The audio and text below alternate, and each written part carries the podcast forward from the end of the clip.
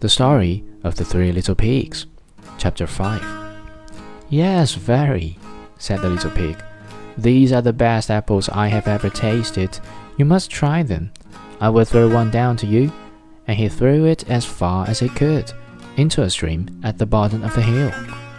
While the wolf ran hungrily after the apple and walked to fish it out of the stream, the little pig jumped down and ran home with a big bag of apples.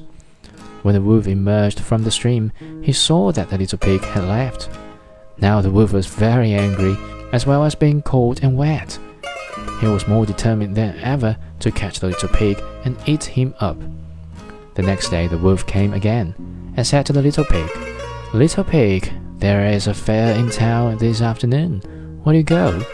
Oh, yes, said the pig. I will go. What time shall you be ready? At three, said the wolf.